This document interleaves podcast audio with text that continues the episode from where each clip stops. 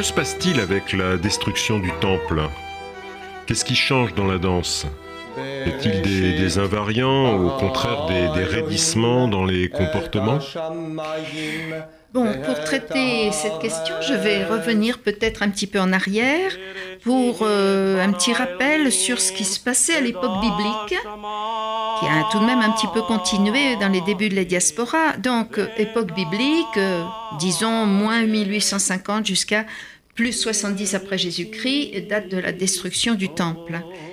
Alors, euh, ce que je note, c'est qu'il y avait euh, pas mal de ressemblances euh, des danses juives, disons hébraïques et juives, avec les danses d'autres cultures, d'autres ethnies de la même époque, et avec bien sûr des restes païens pour euh, diverses raisons, dont le fait qu'il y a des invariants absolument extraordinaires dans toutes les langues, dans toutes les danses, pardon, et euh, les danses populaires en tout cas. Là, je ne peux pas traiter de cette question parce qu'on n'en a pas le temps, mais enfin, je l'ai traité un petit peu dans le livre.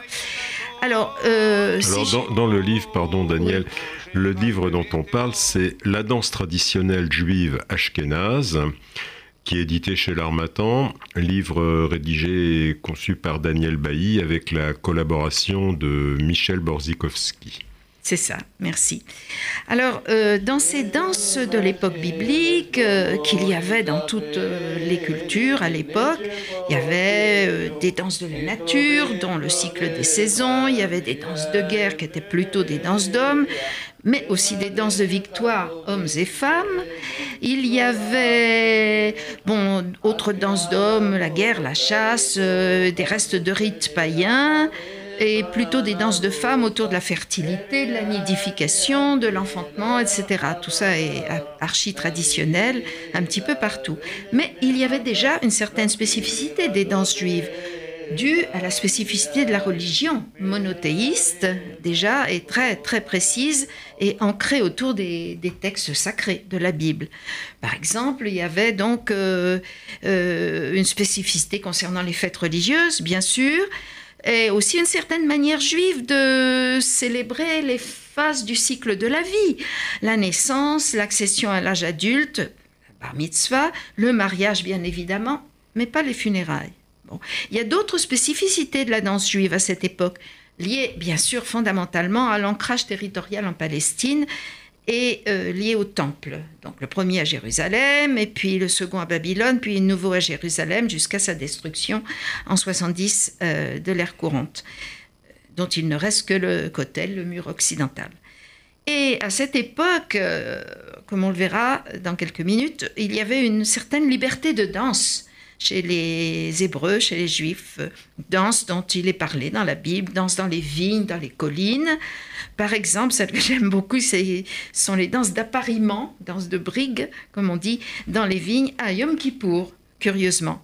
Voilà, euh, de façon extrêmement rapide, ce que j'ai envie de dire sur l'époque biblique. Et sur, sur, sur euh, l'époque biblique, quand euh, vous dites euh, qu'on en fait mention dans la Bible, vous pensez à, à quoi en particulier? On en fait mention partout de, de la danse. Il y a 14 mots recensés par les uns et les autres pour parler de la danse et de ses différents gestes et mouvements. Euh, je ne vais pas tous les décliner, Sarah, Karker, Rakad, Sadou, suivant que l'on bondit, que l'on sautille, etc. etc. C'est très intéressant d'un point de vue linguistique d'ailleurs. C'est extrêmement. Euh, enfin, cette variété extrême prouve l'importance que revêtait la danse dans la religion et même dans les aspects festifs de la vie euh, plus courante. Alors, puisque euh, j'en termine sur cette époque biblique, je voudrais dire deux mots sur la reconstitution de la musique biblique, parce que c'est pas rien. Évidemment, rien n'était enregistré à l'époque. Alors, je voudrais signaler euh, le nom que j'ai trouvé dans ce disque, qui me plaît beaucoup, dont vous allez entendre quelques extraits. La chercheuse qui a reconstitué cette musique biblique, c'est Suzanne Haïk Ventura. Dans ce CD double qui s'appelle La musique de l'Antiquité, publié chez Harmonia Mundi, alors il est rappelé dans la pochette du disque euh, qu'il y avait 19 signes musicaux notés de part et d'autre du texte hébraïque, y compris dans les manuscrits de la mer morte, euh, ces textes musicaux s'appelaient les théamim qui est un pluriel irrégulier de tam, que ah les, gens qui aiment le yiddish connaissent bien, par l'expression délicieuse Tausentam, pour veut dire mille goûts, euh, quand on veut louer quelque chose qui est très bon à manger, par exemple, ou autre chose de ce genre, par exemple. Alors, cette chercheuse euh, rigoureuse a retrouvé la clé de cette notation de tradition, de tradition antique. Et son interprétation, d'après ce que j'ai lu, est plus fiable même que les interprétations synagogales traditionnelles des cantillations des psaumes. Donc c'est d'autant plus précieux. Alors je note que sous le règne de David, déjà, donc euh, avant même la construction du temple, les psaumes étaient chantés, étaient chantés par 288 chanteurs sur 4000 aspirants chanteurs, donc il y avait ah une sacrée sélection, qui étaient également ces gens instrumentistes, donc les instruments du temps, les, les harpes, les lyres, les cymbales, les trompettes, les tambourins, les sistres, etc. Alors, euh, sur la pochette de ce fameux disque, il est écrit, je cite, En écoutant cette musique, chacun aura conscience, une fois de plus, que l'histoire du peuple d'Israël est le berceau de notre histoire occidentale. Et j'ajoute peut-être à ce titre de notre future histoire européenne. Et donc, euh, notons l'influence importante de cette notation musicale antique car la musique était la science du nombre. Donc, euh, cette notation servait à calculer les intervalles avec un petit instrument qu'on appelait un monocorde, servait à accorder avec une gamme de Pythagore, me demandez pas trop ce que c'est, et euh, on organisait la rythmique de la musique comme pour la poésie, avec des iambes, des trochets, des dactyles, etc. Voilà sur la reconstitution de la musique biblique. Maintenant, je vais vous faire entendre quelques extraits et je vais vous les commenter. Alors, premier extrait, un psaume, Alléluia, un psaume à la louange de Dieu, c'est le psaume 148. Euh, qui dit ceci, Alléluia, louez l'Éternel dans les sphères célestes, c'est très lyrique, hein. louez-le avec tous ses anges, soleil et lune, etc. Et donc qui prône l'amour de Dieu et euh, qui rend louange à Dieu. Voilà. Donc euh, ce n'est pas vraiment une danse, mais c'est une cantillation rythmée qui convient, c'est-à-dire une psalmodie, qui convient d'ailleurs pour les processions aussi euh, à cause du, du rythme. C'est une cantillation. Voilà.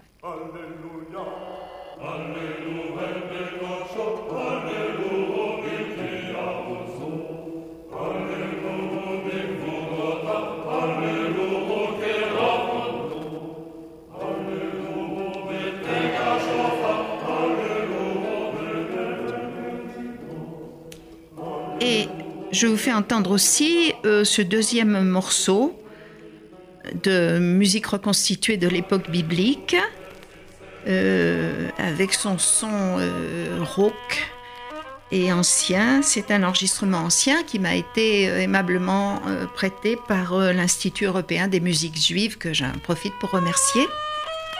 Voilà.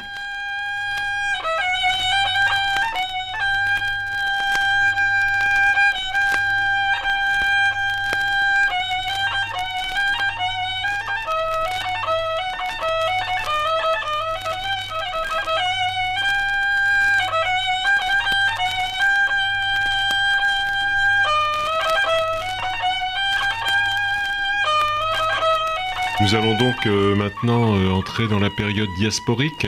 C'est ça, d'accord. Donc, euh, Daniel, allez-y. Bon, eh bien, donc, pendant les débuts de la diaspora, j'ai lu, d'ailleurs tout récemment, je m'inquiétais d'avoir peu d'extraits musicaux comme illustration sonore. Après, j'ai compris pourquoi. C'est que les rabbins ayant pris l'autorité pour maintenir la communauté, euh, avait prescrit la musique, voilà, tout simplement. Et ça, ça a duré un bon bout de temps. Donc, euh, cette musique a pu tout de même être reconstituée, mais je vais y venir, surtout la musique de danse. Mais euh, s'agissant des débuts de la diaspora, je rappelle un certain nombre de faits euh, majeurs quand même. Mais, pardon Daniel, cette proscription de la musique était liée à l'idée de, deuil à l'idée suite, de deuil, à la, suite à la, destruction, du, temple. Voilà, tout simplement. Donc, euh, certes, il y avait eu déjà des exils à l'époque biblique, exils du peuple juif, même du temps de Babylone. Il y avait des tribulations, il y avait eu des persécutions, mais cela n'avait rien à voir avec la, la vie dans la diaspora. Après la destruction du temple, cette vie étant caractérisée par un exil majeur, une dispersion totale, et donc forcément un danger de disparition de la communauté juive, la Kehila, et également là où elle atterrissait, la pauvre euh, communauté juive ou ses lambeaux, euh, elle souffrait d'un manque d'espace parce que souvent elle était reléguée, elle fut reléguée euh, dans des ghettos. Et donc il fallait faire avec. Et les danses, elle était aussi rabougrie que le reste de l'espace. Donc tout ça étant dû à la perte de l'ancrage territorial du temple.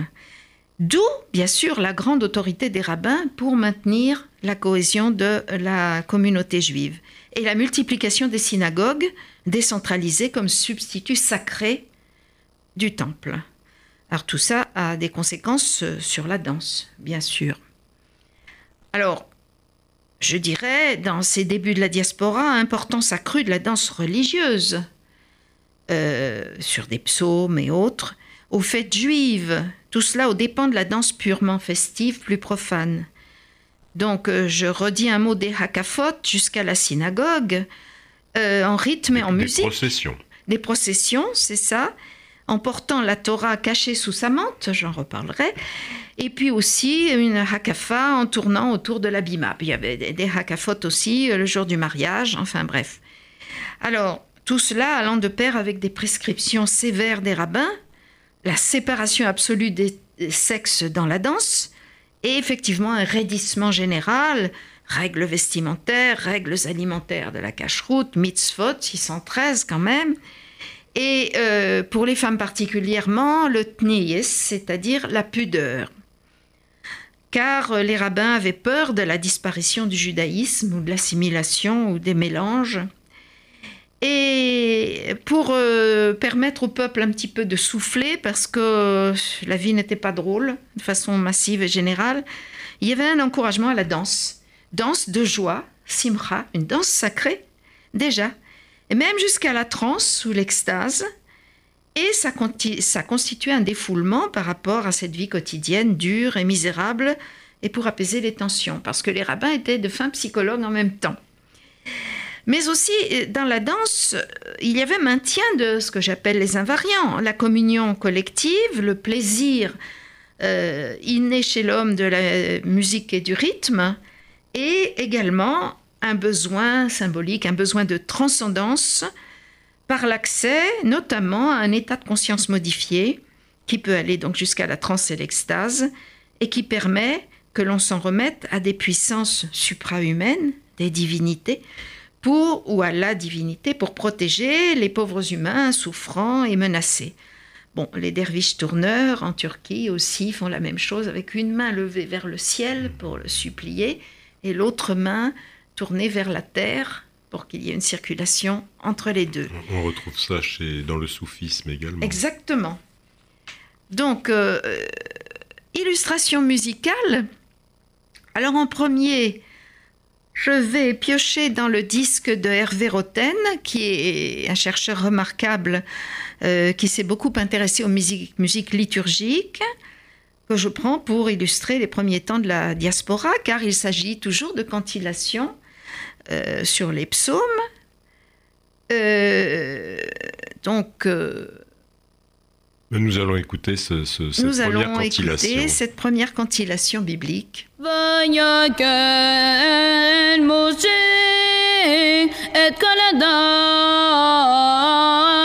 בני ישראל ויאמר עליהם אלה הדברים אשר ציווה אדוני לעשות אותם ששת ימים תעשה Donc, je signale le nom d'Henri Méchonic qui a écrit de très très très belles choses sur la cantillation biblique. Maintenant, un deuxième extrait. Ce sont des lamentations de femmes. Ça s'appelle en hébreu Vaya Kehel Moshe. Et c'est très rythmé, comme vous allez voir. Donc là aussi, entre ce genre de scansion rythmée et la vraie danse, euh, la séparation est assez mince.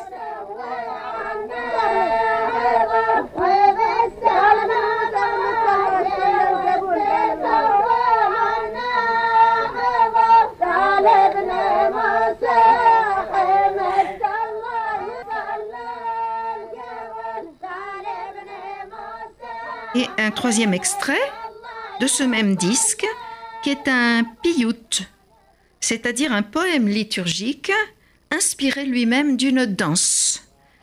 Voilà. Tout ça étant très ancien et très traditionnel.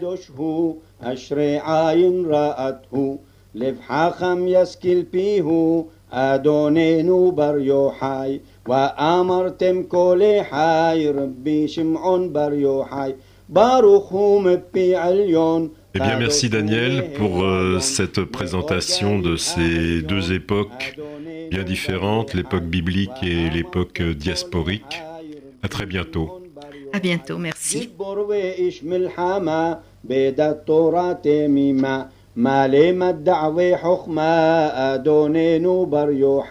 وأمرتم كل حي ربي شمعون بريو حي.